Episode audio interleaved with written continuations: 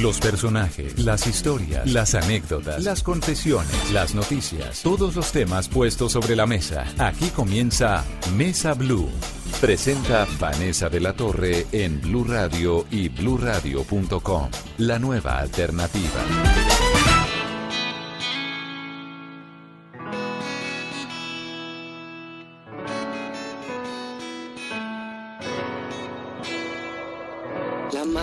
Tus besos, yo la necesitaba.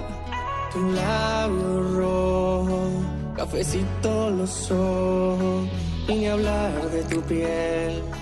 Podría enloquecerme de tanto escribir e intentar describir tu belleza.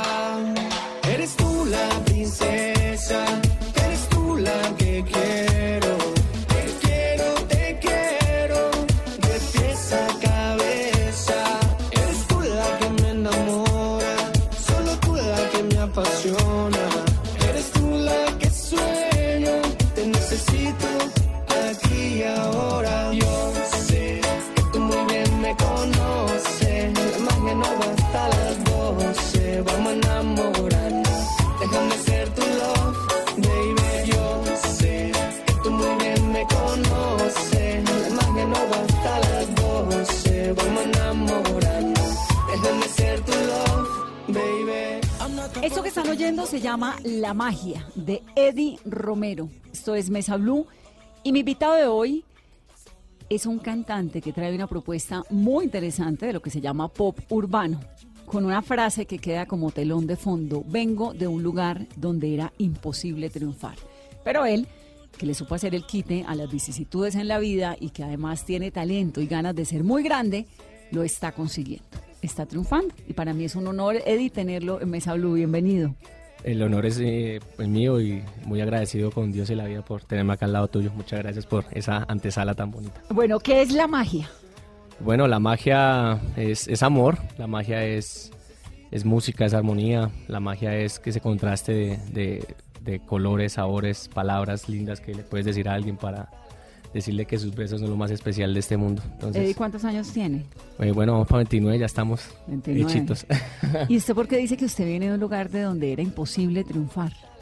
Bueno, eh, me crié en los barrios más humildes de, de- de Bogotá, el sur de la ciudad. eh, mi mamá, una mujer muy trabajadora, humilde desde cuna, entonces eh, por eso la- el barrio era es bien difícil ¿En de barrio? llegarlo. Entonces se llama Providencia Alta, cerca sur, por ¿no? las lomas, Sí, y en Aturbay. en el sur de Bogotá. Es bien el sur de Bogotá, sí señora. Eddie, pero usted es de Villavicencio originalmente. Sí, sí, sí. Eh, Bueno, nazco en un pueblo que se llama Puerto López Meta, pero me crié acá en Bogotá, entonces eh, muy poco tiempo estuve por mi tierra, pero pues bueno, voy cada vez que puedo a visitar familia, eh, amigos. ¿Y, y por qué nació allá? ¿La familia era de allá? ¿El papá y la mamá de Eh, allá o qué? mi, mi abuela y unos tíos por parte de, de la familia materna es toda de allá, entonces como por ese, esas circunstancias eh, nazco allá, como no sé, se fue mi mamá un tiempito por allá, pero después otra vez para la capital. Y a usted lo crían su mamá y su abuela, ¿no? Sí, mi mamá y mi abuela son las que me dan la, la crianza, me dan juguete. ¿Y el papá? No, no, eh, eh, papá, papá, no sé, eh, bueno, tengo una persona que me dio el apellido y pues bueno, también ahí estuvo medio presente. Que era que el, el marido de su mamá, pues no. Algo así, sí. Pero su papá biológico nunca lo conoció, nunca supo de él, nada. No, como que una vez intenté acercarme a él, el hombre como que se hizo el de las gafas, entonces no, hasta ahí llegamos. Y entonces su mamá, cuando usted tenía dos años, ¿y cuántos hermanos? Éramos, en ese, hasta, yo era el menor en hasta ese momento, o sea, mis dos hermanos mayores y, y- y yo. Se viene a vivir a Bogotá. Sí, mi mamá se fue ahí para allá por dificultades económicas más que todo, o sea, entonces mi abuela pues le brindó cierto apoyo ya, tú sabes que en la vida a veces en, en el campo es más fácil, más económica, sup- supongo yo. Entonces yo creo que por eso estuvo allá un tiempo, pero pues bueno, se regresó, no le gustó. No le gustó el, Sí. el llano que es tan divino. Entonces usted se vino, nace en Villavicencio, llega a vivir a Bogotá, a la zona de las Lomas, a los dos años. Sí, sí, sí. Y ahí crece con unas complicaciones y también con unas ganas de hacer cosas grandes en la vida, ¿no? Sí, o sea, el barrio me ofreció cosas buenas, me ofreció cosas malas, eh, me quedé con lo bueno y rechacé lo malo, si no creo que no estaría acá. Eh, entonces, nada, eh, eh, aprendí mucho de la calle, de mucha gente que hoy en día pues ya de pronto no está con nosotros, o es gente que está acá pero parece un zombie porque ya su, su, su actividad mental en, en cuestión de drogas y, y vicio pues están ya como en otro planeta, siento yo. Y usted llega, me voy a saltar esa parte, después volvemos, a Hip Hop al Parque en el 2010. Que Sí, creo sí, que sí, es sí, como el eh, episodio más importante de, de su carrera, ¿no? Eh, bueno, sí, o sea, desde muy pequeño me di cuenta que sabía componer. Entonces, eh, los amigos, eh, yo era el que escribía eh, cosas para las chicas, eh, cualquier frasecita, si fueran cuatro palabras, ya con esas tenía. Entonces, los amigos, nada, comenzamos, formamos un, un- como un mini crew, un, grupo ahí entre como unos cuatro o cinco amigos, y empezamos a rapear en cuanta esquina, poste, callejón de allá del barrio. empezamos a, improvisar, era improvisación. Entonces con el, el- Big Boss convoca y rapeamos. ¿Quién era el Entonces- Big Boss? El no, Big Boss es el amigos todos, como que Sí. todos en un momento hacíamos el, el ritmo, un compás, eh, cuatro tiempos, es ¿Cuán- muy fácil. ¿Cuántos amigos? Éramos unos cinco o seis, eh, hasta comprábamos aerosoles y por ahí rayábamos, o sea, éramos bien vándalos, la verdad. Pero bueno, en el, ¿Cuántos buen, en el buen sentido de la palabra. En ese momento tendría por ahí unos 14, Sí. cuando ya uno empieza como a creerse ya grandecito. Entonces, bueno, eh, eso pasó. Entonces ahí empezó a conocer gente del hip hop, eh, gente que me decía, ay, tú eres bueno, no sé qué. Conozco entonces una persona que se llama Giovanni Lozada, con el que formamos un grupo que se llamaba Soul Latino. Eh, nos presentábamos en cuanto evento de bazar, Cami. Cami es como un hospital pequeño en los barrios. Entonces, cuanto bazar hicieran en los polideportivos, allá estábamos nosotros. Colegios de la zona, por Molinos 2, Diana Turbay, el Danubio. Era el grupo de, Éramos entonces del barrio. rap- rapeábamos, rapeábamos en- hasta, hasta donde nos, hasta donde nos mandaran, donde nos, donde nos, o sea, donde, donde quisiéramos llegar, ahí llegábamos a, a- a mostrar nuestras canciones. Y en ese momento era como una combinación de hip hop con reggae. Y bueno, ya después saltamos a bares. Y ya cuando vimos que, que- que teníamos como cierta fuerza, eh, nos fuimos a audicionar a Hip Hop al Parque. Y pues bueno, entre mucha gente los- quedamos, quedaron 10 grupos y entre esos estuvimos nosotros. Eso fue en el 2010, ¿no? Sí, O sea, hace nueve años, usted tenía 20 años. Sí. Y ya llevaba seis, porque se arrancó a los 14, ya llevaba seis con el hip hop y todo eso. sí. ¿Estudió? Sí, claro. Colegio. Estudié colegio y también hice varios semestres de música en, en Ah, está bien. Pero en el, en el colegio, ¿cómo dividía esto del barrio, del hip hop, de los muchachos? Bueno, en el colegio pues era, era de los más organizados y disciplinados. No, mentira. ¿Era juicioso o era...? No, yo era muy caspa, pero mm, siempre con muy buenas notas. O sea, era de los casposos que los profesores querían porque sacaba, sacaba la cara por el grupo de los vagos. no, en serio, tengo que decir la verdad, no voy a... ¿Pero era casposo de qué? No, indisciplinado, recoche. Creo que hoy en día sigo siendo igual, como mucha Sí, recocha muy viendo que espontánea. no se me puede quedar quieta. Hay que quedarse quieta, me está poniendo nerviosa. Sí, sí. Sé, pues. Entonces sí, fue, fue eso. Eh, dividía el tiempo, pues no, nada, llegaba, a veces hacía las tareas, a veces no, pero pues eh, ya llegaba, era como a, a buscar pistas de hip hop en inglés, porque en ese entonces no teníamos productores, no teníamos nada. Entonces buscábamos pistas y descargar música en ese momento no era tan fácil como hoy en día. ¿Y esos muchachos con los cuales usted surge, chiquitico, jovencito, lo acompañan hoy en día? ¿Algunos de ellos? ¿O la Eh, banda se ya me he alejado un poco porque pues por cosas de la vida ya no estoy en el barrio, pues eh, eh, mis amigos sí, me hablo con varios de ellos, eh, pues ellos, la mayoría pues ya no son ni raperos, ni músicos, ni ¿Qué nada. hacen? ¿Qué hay de ellos? No, sé que tienen trabajos, trabajos como cotidianos y ya, pero pues yo siempre sabía que quería algo más, o sea, siempre tuve como esa certeza de que podía hacerlo. Usted siempre Ah. quiso ser músico. Siempre supe que sabía escribir muy bien, ¿sabes? En algún momento decía, no, yo no canto, yo tal vez quiero escribir y se las doy a alguien, ¿me entiendes? Pero con mi amigo Santi, que está acá a mi lado, que es un Hola Santi, bienvenido. tremendo Santi animal. es guitarra, a ver Santi, lo escuchamos. Entonces, eh, comenzamos ya a componer entre los dos, tenemos varias composiciones que él me ha ayudado, yo le he ayudado en las de él. Entonces, como que me fui creyendo la película de que sí sabía cantar un poquito y pues acá voy. Bien, es que en la vida hay que creerse también las convicciones, ¿no? Lo Sí, que sí, uno claro. piensa, Sí, sí, sí. estar seguro. ¿Y qué hacía la mamá eh, aquí en Bogotá cuando regresaron de Villavicencio? Bueno, mi mamita, eh, mi mamita eh, traba- el tra- de los trabajos más eh, humildes que hay, que era eh, señora de, de servicio. Ujú, Empleada del Y, servicio en sí, una casa. bueno, En una casa, sí, con una gente que trabajó toda la vida. y con eso nos sostuvo. Y creo que se doblaba de turnos. menos- o sea, ella llegaba muy tarde y salía muy temprano y en esos lapsos de tiempo ese apartamento con mi hermano mayor se volvía un, un mundo imaginario, ¿sabes? Armábamos desde aviones, carrotanques, eh, barcos, con la- un camarote que había. Y eran juiciosos.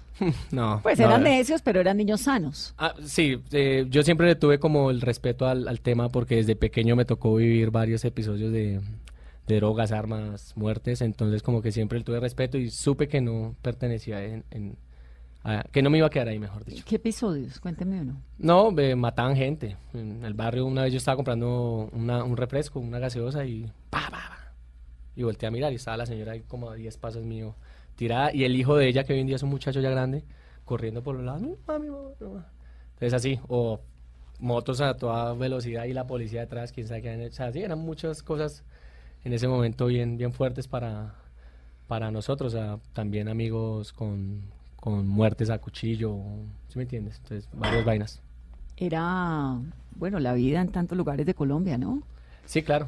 Sí, o sea, yo creo que en los barrios se refleja mucho eso y lo importante es que los muchachos sepan que, que si están ahí es para que aprendan y se absorban lo bueno que les puede ofrecer el barrio y, y como que sepan que algún día, que- no, más bien que sepan que el mundo es muy grande, que no se queda en simplemente en la barriada, sino que el mundo es demasiado grande y se lo pueden comer si ellos quieren.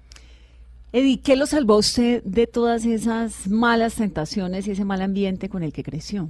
Porque Eh. además, la mamá, la mamá siempre tenemos esta angustia de que no estamos lo suficiente para los hijos. Y bueno, una mamá trabajando con esos horarios, ¿no?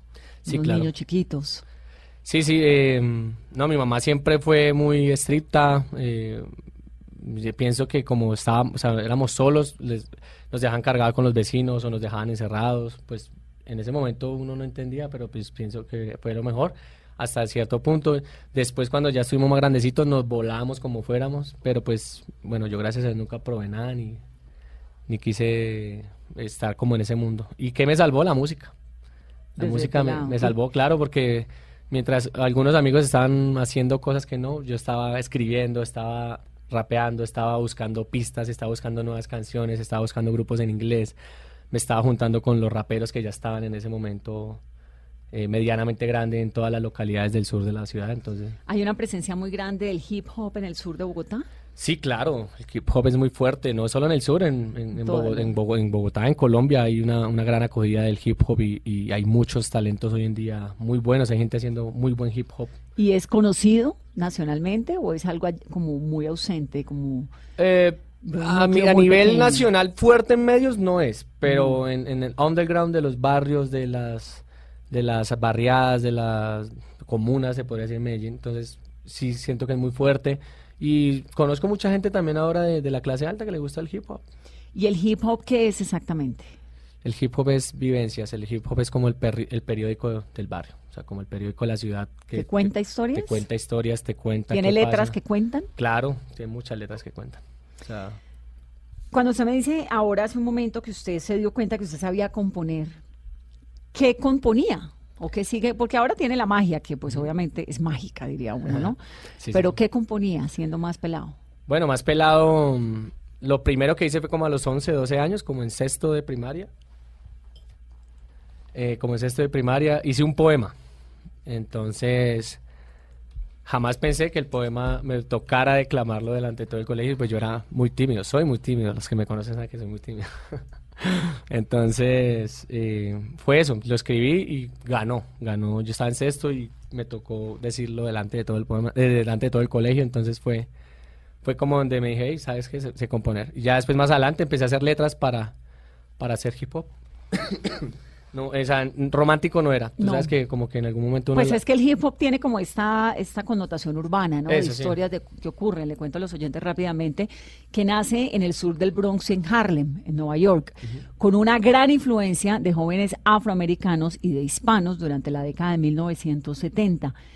Y es un estilo musical que se parece, ¿es el mismo rap o se parece al rap? Sí, se podría decir que es rap. sí, es lo también. mismo, ¿no? Sí. El rap y el hip hop, que tienen estos elementos del baile, eh, la influencia del graffiti, graffiti. visual, eh, las canciones, las letras pegadas Son que cuentan historias. Sí.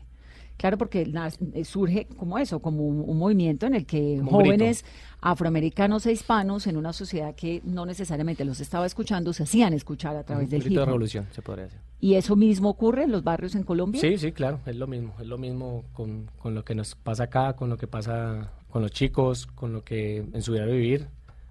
Y pues nada, eso es. Perdón. Ed- Eddie, ¿y sus hermanos qué, se hicieron? ¿Qué hacen sus hermanos hoy en día? ¿Qué hace su Eh, mamá? Mi mamá ya hoy en día vive otra vez en los llanos, eh, tiene allá una casa, vive tranquila. Se- ella feliz. quería estar en los llanos. Ella ya, ya está, ya, ya ahora sí ya se puede descansar. Eh, mi hermano el mayor trabaja con una empresa eh, de ganadería como por la costa y mi hermana la mayor eh, hace estética, como este, cosas de, de la cara, del cuerpo, masajes y esa vaina corporal. corporal. Y cuando usted dijo en su familia, yo lo que quiero ser es músico, ¿lo apoyaron? Bueno, eh, eh, sí, o sea, moralmente sí. Eh, moralmente sí, mi mamá pues me dijo, hijo, lo que quieras hacer, pero pues hazlo bien y, y pues acá estoy. Mi, mi hermano también, ah bueno, mi hermano fue una influencia muy grande para mí porque él era el mayor, entonces él era el que conocía más la gente, entonces él me metía ahí por los lights. Entonces, mira que mi hermanito también canta, mira que mi hermanito también rapea, venga. Entonces, Y ahí el hermanito iba llegando hasta que se convirtió en ese hermanote. ujú. Eddie, usted me dice que estudió música, ¿no? En la Escuela de Artes Guerrero. Sí, sí, sí. ¿Cómo fue ese ingreso? ¿Cómo fue entrar a ser, eh, porque uno diría, bueno, muchacho humilde, en vez de estudiar música, estudia, no sé, lo que le dirían los papás. Busque un trabajo que le dé plata. Sí, exacto. Sí, porque las artes no necesariamente siempre son apoyadas. Sí, sí, claro. Entonces, ¿Cómo fue el proceso de la entrada? ¿Cómo se financió el estudio? Bueno, eh, fui papá muy joven, entonces me puse a trabajar como loco. Fue papá a los 19, ¿no? Eh, me puse a trabajar como loco, fui mesero, mesero de restaurantes, eh, cuidé carros, descargué contenedores eh, de bisutería, salía molido a las 3 de la mañana, hice muchas cosas. Eh, por fortuna, eh, siempre como que he sido muy emprendedor y muy echado para adelante como en mis cosas y bueno, monté una empresa y pues eso me comenzó a, a dar tiempo, primero ¿Una que empresa todo de qué? de tecnología. Vendo cosas de celulares, accesorios, servicio técnico. Si usted tiene todavía un almacén, ¿no? Sí, sí, sí. Entonces de eso vivo, de eso vivo porque todavía la música no. O Entonces, sea, combina el gusto con el- la obligación. sí, sí, sí. Entonces, claro, porque para hacer música tienes que estar tranquilo. Yo en algún punto, cuando estaba muy joven, bueno, después de hip hop al parque, conozco mucha gente que en el medio del reggaetón en ese momento estaba muy duro, pues en el 2010, 2011, eh, el movimiento apenas estaba arrancando, pero pues a raíz de eso también se aprovechan de mí mucho, ¿no? De mí y mi- de mi compañero. O gente mm, ilusionando, vendiendo mentiras, sacándonos dinero que no teníamos. ¿Empresarios? eh, productores, empresarios, gente que, ah, eh, que hacía como, tenía como empresas de videoclips, entonces venga, vamos a hacer esto, vamos a hacerlo, pues uno, yo tenía 20 años, entonces como que estás ansioso, ¿no? Y Quieres mostrarte como sea, entonces yo creo que se aprovecharon de eso. Em, este, eh, me alejo de la música, ¿sabes? Me- Ah, me, puse a trabajar porque dije, "Ah, ya me toca a trabajar, estaba endeudado, a raíz de eso pues yo había entregado anticipos de producciones, había entregado cosas de para videos, se perdían con la plata, que almuerzos, que reuniones, y tú sabes que cuando uno no tiene una estabilidad económica, todo eso, Y- cualquier peso y- que a ti te una saquen, hija, cualquier peso que te saquen te va a hacer falta inmensamente. Entonces cuando me di cuenta estaba súper endeudado, debía plata que había sacado para supuestamente subsidiar en ese momento la carrera, porque pues mi único patrocinador es Dios. Entonces, en ese momento como que me decepciono un poco, entonces digo, no, ya, me voy a a trabajar porque donde me descuide me toca volver a, a ser mesero, me toca volver a... Entonces dije, no, ya, ya creé una estabilidad, eh, entonces sí, continuémosla. Entonces me alejo, me alejo de la música, hasta ahí me empezó a ir bien económicamente, comencé a crecer, comencé a, a tener estabilidad, a crear mi negocio, mi negocio creciendo, cada vez más surtido, bla, bla, bla. Pero era ese sinsabor todas las noches. de no estoy haciendo lo que quiero. Yo llegaba y era ese, abur- ese aburrimiento en mi cama, yo decía, "Ah". entonces me ponía a ver programas, de por sí que siempre he sido malo para la televisión, entonces me ponía a ver Discovery, History, porque novela cero, entonces... Caracol. Caracol, obvio. Eh, entonces sí, em, pero no. O sea, yo decía, no, esto no es, lo- o sea, no es mi vida, no me la, no me la hallo así. Me dolía la espalda, me dolía la cabeza. Y, ¿sabes? Estaba entrando como en epi- episodios de como depresión, como de sentirme... Ahí y tenía cuántos novia, años. Por ahí unos 23, Sí. 22, 23, 20, 22, 23. Estaba frustrado. Sí, poco, era ¿no? eso. Esa es la palabra, ¿sabes? Entonces yo tenía novia, me había comprado un carro, un carro chévere, iba a pasear, pero no me sentía feliz. Y yo decía, bueno, salí ya del barrio, ¿qué pasa? No, ya no estoy allá entre la agita, entre la calle, el corre-corre, ya no estoy. Ahora tengo mi carro, mi empresa, me está. Pero no, era esa depresión, esa frustración, esa... Y yo me acuerdo tanto que miraba mi guitarra. Tengo una, una guitarra que tengo lo que tiene mi hija, 10 años. ¿Y quién le enseñó a tocar guitarra?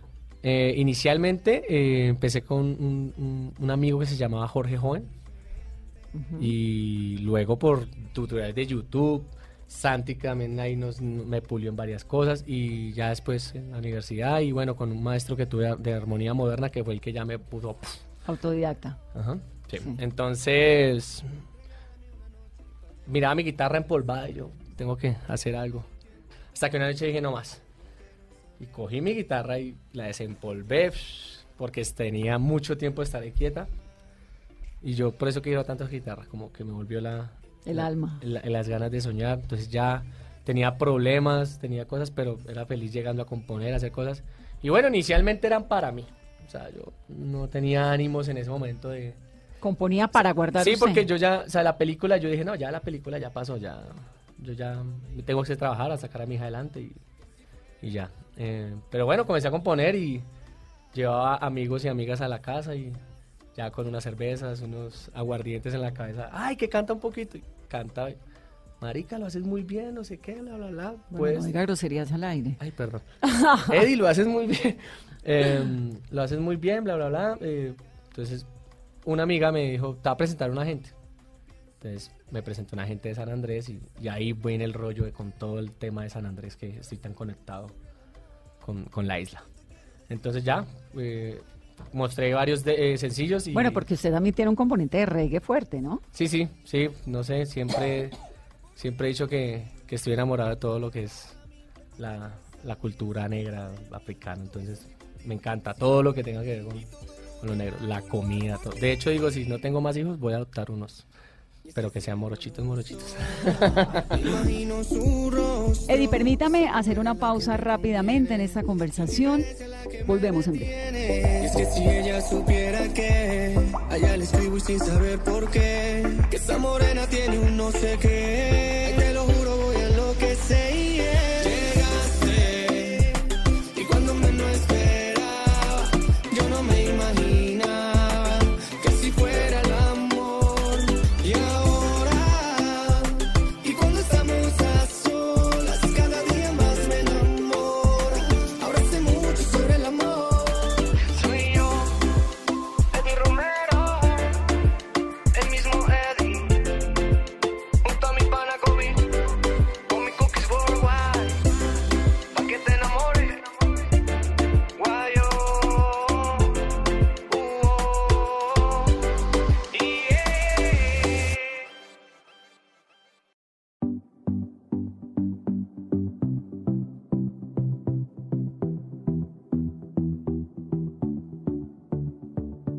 Nena, tengo un motivo gigante para convertirme en tu amante y robarme tu amor. Nena, no sé cómo explicarte que solo con mirarte me acelera el corazón.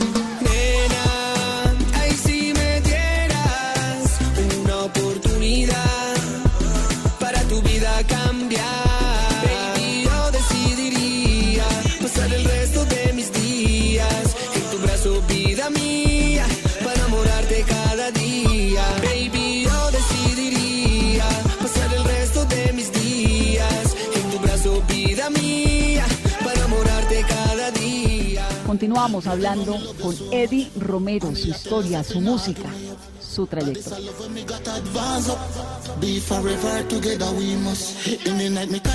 Y entonces, ¿en qué momento llega hip hop al parque? ¿Cómo es? Me contaba ahora que hizo una convocatoria, que participó en la convocatoria, seleccionaron 10 grupos y el Sí. suyo entró. Supongo que eso fue después de la crisis y de la frustración, cuando regresa. no, no. Eso fue antes. Ah, usted estuvo primero en hip hop y luego la frustración. No, pues Sí, sí, sí. claro. ¿Cómo no le a dar? como en un pico chévere y buf. ¿Y ya qué me- pasó? Bueno, ¿Cómo fue la entrada en hip- al, al hip hop al parque primero? eh, Hip Hop al Parque es como en octubre de todos los años. No sé si lo han corrido porque me alejé harto de... Desde 1996 se hace. Es un festival gratuito al aire libre en el Parque Metropolitano Simón Bolívar y es uno de los más importantes de América Latina, ¿no? Entonces, ellos lo hacen en octubre, pero las convocatorias empiezan como desde marzo, como desde esta época. Entonces, eh, por internet mandamos el primer formulario. Como que somos un grupo, tenemos tantas canciones, hasta ahí. De ahí pasaba uno un filtro. Ahí fue con los muchachos de la cuadra. Sí, sí, sí, sí. Ahí teníamos el grupo llamado Soul Latino. Entonces, eh, teníamos un demo, unos demos ya grabados. Conocimos a unos productores de hip hop, ahí los hicimos, ta, ta, ta. Ya después lo mandamos el demo. Eso como podíamos y lo mandamos a imprimir CDs, eh, el tiempo, a las carreras, de los trabajos. Después de eso, el- como que Ideartes era el que organizaba eso, el que organiza, no sé Sí, la verdad. artes. Eh, de eso, como 400 personas mandaron, escogieron como a ciento y pico. De esos ciento y pico nos hicieron ir como a 50 a, a Día de Artes, nos entrevistaron, bla, bla, bla. Y de ahí audicionamos en la media torta, eh, como unos 25 o 30 grupos. Y de esos 25, o sea, a raíz de esa audición, quedábamos 10. Y ahí, Y buenísimo. ahí quedó Soul Latino dentro del, dentro del, del buffet de ese momento. Y entonces el pico más alto de su carrera hasta ese momento fue Sí, como hip hop. Bueno, después El ya festival. con lo que te digo, conozco productores y gente y eh, y no pasa nada, entonces ahí es cuando llega la depresión. eso ahí es cuando ya me alejo porque sentí que me, me- como que jugaron con mis sueños, ¿me entiendes? Sí. Como que Y ahora, otro momento importante de su vida es cuando conoce, ahora que conoce al cantante de Chucky Town, ¿no? A Slow Mike, Slow mi, Mike. mi panita, estuvimos con Santi grabando ya unas guitarras. ¿Cómo eh, lo conoció? Él es adorado, Sí, claro, él es talentosísimo además. tremendo animal en la música y creo que es de los mejores. Que tiene ¿Cómo lo conoce? Eh, bueno, nos conocemos en la media torta, en eventos de, de- de hip hop eh, en un tiempo. Bueno, nos alejamos por las cosas de la vida y después él llega a comprarme tecnología a, a donde trabajo, ni la A su almacén. a la almacén, sí, señora. Entonces, ahí empezamos, manito, manito, ta, ta, ta. Entonces él me seguía diciendo, eh, yo le mostraba por ahí cosas. Me decía, marica, ma- manito, tú eres bueno, no sé qué, ta, ta, ta, sigue haciéndolo. Pero como que yo no me creía, yo, "Ay, ya estoy trabajando acá, yo ya. Él me decía, pasa al estudio. En ese entonces Chucky estaba, estaba solo con Somos Pacífico y bueno, o sea, no eran tan, no se habían ganado el Grammy, mejor dicho, O sea, hace rato. hace rato. Sí. Entonces, pasa al estudio, manito, pasa al estudio cuando puedas. Pero no, como que yo ya, o sea, yo estaba, puse como una barrera, dije, no, yo ya estoy es trabajando, yo ya no, ya dejé de soñar, mejor dicho. Dejé de creer en mí, entonces, por cosas de la vida, seguimos hablando, seguimos hablando, y, y- y bueno, empiezo a mostrarle, saqué un demo, un, un- perdóname, saqué un sencillo con, con Black Talent de San Andrés, gustó, nos fuimos para México a tocar, ta, ta, ta, él lo escucha, me dice que bien, que siga así, que no, que no quite el, el- el pie del acelerador. Saco otro sencillo, y ya después cuando le muestro la magia, él me dice que pase al estudio. Yo ahí sí ya le hice caso. Entonces ya fuimos, fuimos con Santi. Bueno, yo fui, tuve varios encuentros aparte. Ya ¿Eso la fue última, cuándo? ¿Lo de la magia fue cuándo? El año pasado como para agosto. Sí, como para septiembre, agosto. Hicimos todo el tema de la magia. La arreglamos con él. Él nos dio varios consejos y nos dio el, el arreglo del millón de dólares, ¿te acuerdas? Que ¿Qué fue cuál? todo, el- todo el tiempo con, ta, ta, ta, ta, tan, con un arreglo. Tu, tu, tu, tu, tu, A ver, Santi, ¿cómo es que toca esa guitarra? Muestra ese punteo. No, era más. tu, tu, tu, tu, tu, tu. Ahí está grabado en la canción. Es que él lo grabó, pero ya no se acuerda. ¿eh? Qué mal guitarrista. Y Santi es guitarrista. Sí, no, cantantes, otro animal, sote que van a conocer más adelante. ¿Y Santi y Eddie cómo se conocieron? ¿De dónde viene esa amistad? Bueno, eh, con Eddie es chistoso, chistoso porque él es muy amigo de mi papá. Ellos trabajan en el mismo sector del comercio. Y entonces yo me acuerdo que me hablaba de Eddie que tenía que componía bien y yo también como estaba con la onda, estaba estudiando música. Yo comenzaba con la onda de la música y me decía que, que cómo le parecía a Eddie, que si componía bien y me mostró unas canciones y Eddie compone muy bien, digamos, las letras son muy reales. Eso es lo que yo digo que eso es lo más primordial que debe haber en un compositor. Porque yo también compongo. Las letras tienen que ser lo más sinceras posibles.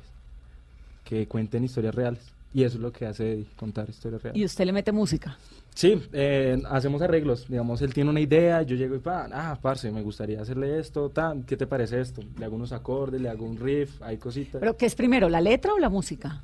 Bueno, yo empiezo, bueno, a mí me llega, o sea, es cuando, yo, yo siempre he dicho, es como cuando me da hambre, yo digo, quiero componer y me tengo que sentar a componer. A veces voy en el carro, en un bus, en, donde esté, hasta en bicicleta he ido para Pensando. patios montando y voy Y le pensando. toca que parar y grabar y... Paro y grabo la, eh, la melodía, la- así no tenga letra. Y la grabo en la nota de voz, la guardo, llego a la casa y digo, bueno, esta tonalidad es como por este lado, hago. Pero un solo hip hop armónico. o compone para otras no, no, cosas, ya, de todo. ya el hip hop que va atrás hace nueve años, ya hoy en día es otra, otra cosa. Hoy en día, ¿qué compone? Uf, Al amor, eh, bueno, es como. ¿Pero un- qué ritmos? Como un pop urbano, reggae, dancehall, eh, viene mucho soca, RB también viene por ahí cosas. R&B es rhythm and blues. Sí, Ah, chévere. tiene cosas bien ¿Y qué tanta cabida Eddie tiene en este mundo del reggaetón y en este mundo eh, las letras lindas?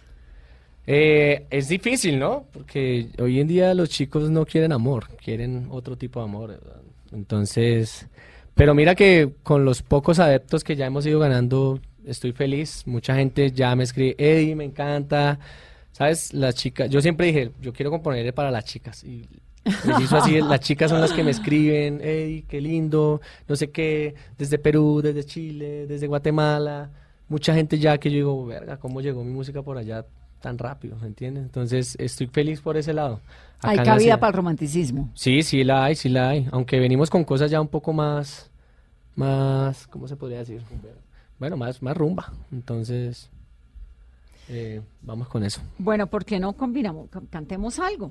Ustedes tienen afro, dance hall, caribbean, reggae, mento. ¿Qué es mento? Mento es un ritmo isleño. O sea, es, una variación de, de los hi-hats, más que todo. O sea, cambia, es muy parecido a todo. O sea, como el reggae, el danza, el. Meque, ¿qué es el meque? Meque es con más fuerza. O sea, le metes duro al, al, al dembow. Soca. Soca es más rápido, ¿cierto? El hi-hat es muy adversa. Es como variaciones todo, como Ujú. reggae, cogen... Todo es como la misma rama. O sea, todo es El como- calipso sí es un poco como más ya, más- caribeño suavecito. Ese es el único que conozco. Reggaetón, hip hop, rock, baladas, pop, salsa y hasta vallenatos. Hasta valle- a veces tengo por ahí canciones que se parecen a los vallenatos que me dicen, epa, Eddie Morales. sí. Bueno, los escucho. Bueno, ¿qué, qué, qué, qué, qué cantamos? ¿Como ¿Con la que me di a conocer, nena? ¿O como la magia que estamos Con nena, nena, mala magia ya la tenemos. Bueno, nena. Esta canción fue la que me devolvió las ganas de soñar.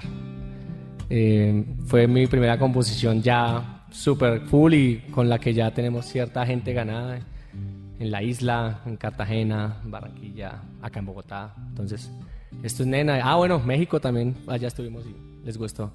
Nena, tengo un motivo gigante para convertirme en tu amante y robarme tu amor, nena. Ay, no sé cómo explicarte que solo con mirarte me acelera el corazón, nena. Ay, si me dieras una oportunidad para tu vida cambiar, baby, yo decidiría pasar el resto de mis días en tu brazo, vida mía, para enamorarte cada día, baby, yo decidiría pasar el resto de mis días en tu brazo, vida mía, para enamorarte cada día.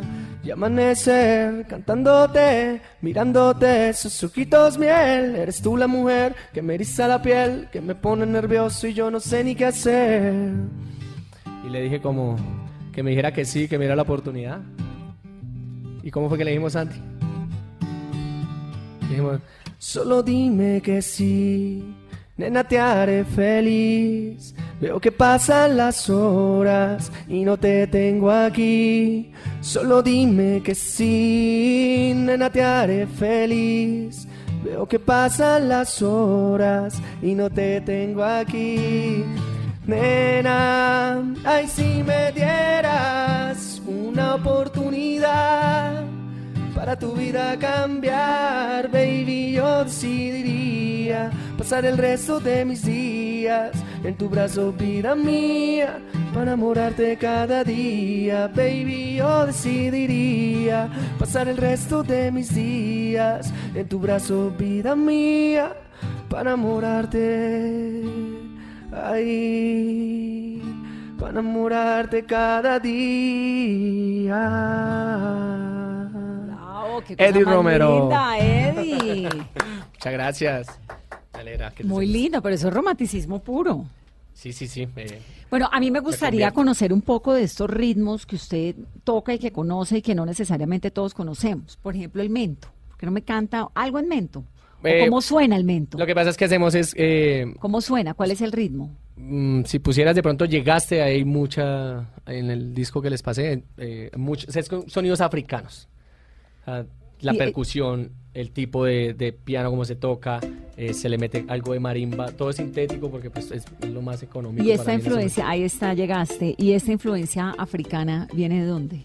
No sé, siempre... ¿Cómo la encontró usted en su vida? desde el hip hop, hacíamos era hip hop con reggae, ¿sabes? O sea, nunca fue el hip hop, pa, pa, pa, no, era cantadito, chévere. Mi amigo le metía fraseos, yo también.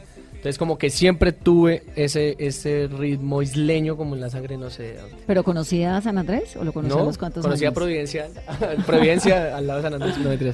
Eh, no sé, o sea, siempre como el ritmo negro lo llevo, entonces lo implanto en todo. Me llamó un montón la atención, pues, porque es que usted es de Villavicencio, ¿no? Sí. Si me dijeran, no, es que yo soy caleño, soy del Pacífico, soy de Timbiquí, pues es, muy es fácil raro, de es comprender porque- ese vínculo de Cartagena, no sé. Y mira, o sea, y resulté con toda la élite de, de- de San Andrés. O sea, Con toda la élite musical. Sí, Artística. eh, Ryan Covey, Bubsy, Mr. Steve. Y San o sea, Andrés los es grandes. un caldo de cultivo musical son- tremendo. Son los talento. caballísimos. No, en Colombia. Colombia, por lo general, tú encuentras talento en cualquier lado. Ahora, en Colombia, en este, en este ambiente, bueno, ya hablamos del reggaetón, pero por ejemplo del vallenato, ¿no? Vallenato, salsa, que es tan fuerte culturalmente. ¿Qué tan fácil es irse metiendo con estos ritmos urbanos y, y trayendo el hip hop y trayendo el reggae a Bogotá, a la, a la capital? Bueno, eh, yo siento que, que, yo, o sea, yo, me- al momento de, de escribir es donde digo, bueno, esto parece también un vallenato porque las letras son muy profundas, ¿me entiendes? Y en algún punto un productor me decía, Eddie, escribe algo más, algo más chiclido, algo más no sé qué, dile que, te- que ya, que la- ya quieres ir con ella para la casa, ¿me entiendes? En resumidas palabras, Y yo no, Más romántico. o sea, a mí me gusta entrar por otro lado, ¿me entiendes? O sea, me gusta que haya una canción que se la puedan dedicar. O sea, nenas para decirle a alguien, cásate conmigo, ¿me entiendes? O sea, vamos para adelante. ¿A quién le compuso Nena? A nadie. Y no es mentira. Eh, estaba con mi hija y con mi hermano. Mi hermano Chan, Chan con Chan. Y entonces eh, di- eh, dijimos, vamos a hacer como una carne en la casa. Vamos a hacer un juguito. Entonces mi hija es muy inquietica, entonces ella... eh, ah, entonces yo le dije a Chan, marica, hágalo usted porque yo quiero componer algo. O sea, ese quiero es cuando yo... Cuando yo quiero componer algo es porque no puedo aplazarlo, ¿me entiendes? Entonces yo llegué y hice el círculo armónico. O sea, como que solito el círculo que se comenzó a dar. y empecé a escribirla, pero no se la escribía a nadie. O sea, en ese momento no tenía musa, o sea, no había una persona que me enamorara. Aunque soy difícil de enamorar, pero no había nadie, entonces... ¿Y ahora está enamorado? No, tampoco. Estuve. La magia sí fue una canción de amor, amor real. ¿A quién le compuso la magia? A mi última novia. ¿m? Desde que yo te vi hasta el final. No, esa mujer me sacó un poco de canciones Bueno, pero y, qué y dicha me dejó tirado. musa, ¿no? Pero bueno, esa es la vida. Esa es la Buena vida. esa musa. Sí, sí, sí. No, compuse muchas canciones en ese momento y con Santi decíamos, marica, hay que aprovechar este momento porque yo me sentaba y en una noche salían casi todas las canciones, ¿no? O sea, no, no es como ahorita que me puedo tomar 15 ¿Y qué- y días. qué se hizo no todos los días, ¿no? Eh, dime. ¿Qué se hizo la musa? No, se fue. se- nos separamos y ya. Nunca más supe de ella. ¿Qué pasó con su amigo eh, Giovanni, que fue con el que montó Soul Latino, el primer, el primer grupo eh, en el que Mm, participó? No, él. Él, eh, ¿Se volvieron a ver o...? Sí, sí, claro. eh, él, él es otro... eh, De hecho, le agradezco mucho a él porque a mis 15 años, 16, él me pulió mucho componiendo. Él, es- él me llevaba como unos 10 años. Entonces, eh, yo estaba muy joven y él mayorcito, y, o sea, no sé, me enseñó mucho en- en la- a la hora de componer porque escribía cosas tremendas. En- siempre lo admiré. Entonces, siempre como que dije, "Hey, quiero componer cosas así de, así de profundas como el hombre lo hacía. Entonces, eso se lo debo a él. Pero se volvieron a ver, ¿no? nunca. Entonces, sí, él, él- él- él hoy en día, bueno, se volvió como muy hipster, muy hippie, creo que es vegano. Eh, y me tomó unas fotos en la universidad en una presentación que hicimos. Eso fue como el año pasado, sí, como a principios. Hasta ahí nos vimos. Hasta ahí supe de él y Volvió a verse con la gente de ese mundo en el que creció. a, cua- a veces cuando voy los fines de semana sí me encuentro amigos, nos saludamos, chu, chu, chu, hey, me alegra verte bien, porque ahora pues por las redes sociales es tan fácil que te vean, entonces como que Pero usted fue muchacho con suerte. Eh, sí, con sí, trabajo y- suerte y, y no, o sea, como más bien enfocado, como, como que supe que no pertenecía, que, que no quería estar ahí, ¿me entiendes? O sea, como no quería estar en ese mundo de pronto oscuro, se podría decir, de, de drogas, de peleas, vicios, muertes, calle. ¿Qué le diría, Eddie, a todos esos muchachos que lo están oyendo hoy en día y que tienen una infancia como tal vez la tuvo usted? Eh, que sí se puede, o sea, que si lo, lo- si lo piensas, si lo sientes en tu corazón, si lo visualizas y lo trabajas, obviamente, se puede. Eh, yo soy un vivo ejemplo y salí de- de- del barrio, voy para cosas más grandes porque lo tengo ya en mi cabeza y me estoy enfocando en eso y creer siempre en uno mismo. O sea, levántese al espejo, mírese y diga, usted puede, usted lo puede hacer.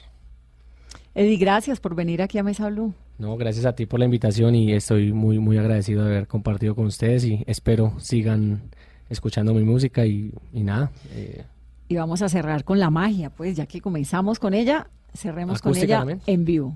Claro. Y a ustedes, feliz resto de noche. Esto es Mesa Blue y él es Eddie Romero con la magia.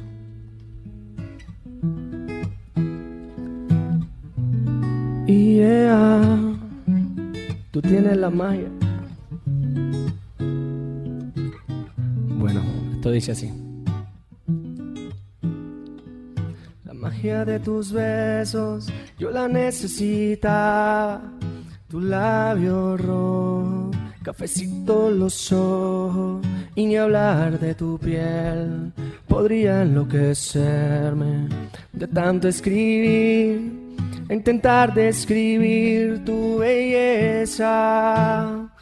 Eres tú la princesa, eres tú la que quiero, te quiero, te quiero, de pies a cabeza. Eres tú la que me enamora, solo tú la que me apasiona. Eres tú la que sueño, te necesito aquí ahora y yo sé que tú muy bien me conoces. La magia no basta a las doce, vamos a enamorarnos. Déjame ser tu love. Baby, yo sé que tú muy bien me conoces. La magia no basta a las doce y vamos a enamorarnos. Déjame ser tu love, baby. Ay, baby.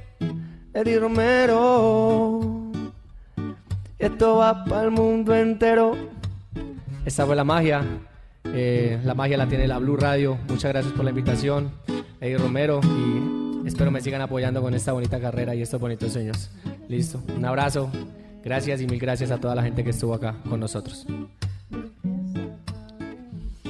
Ay, eres tú la que me enamora, solo tú la que me apasiona. Eres tú la que sueño, te necesito aquí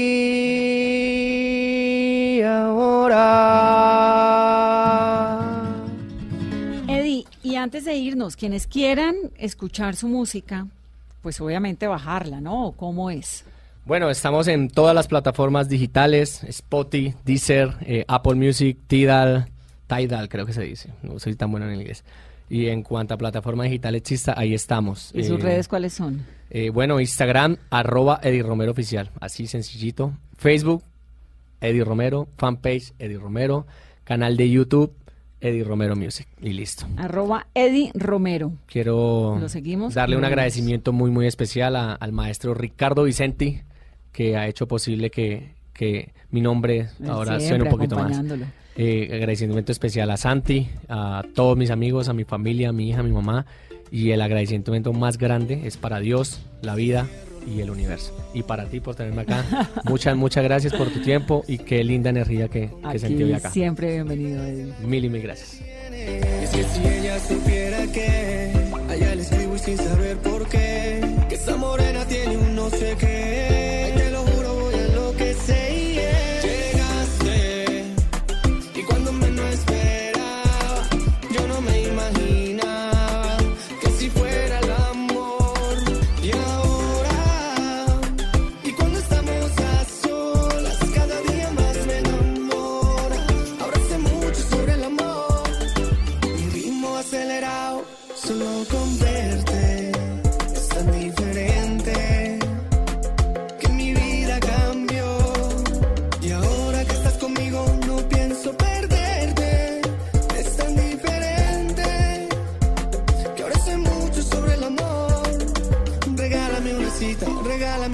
noche para dedicarte mis canciones. Regálame tu tiempo, un poquito de tu vida yo quiero saber de ti. Quiero invitarte a soñar, a caminar junto al mar y regalarte la luna para que me puedas amar. Quiero invitarte a ese lugar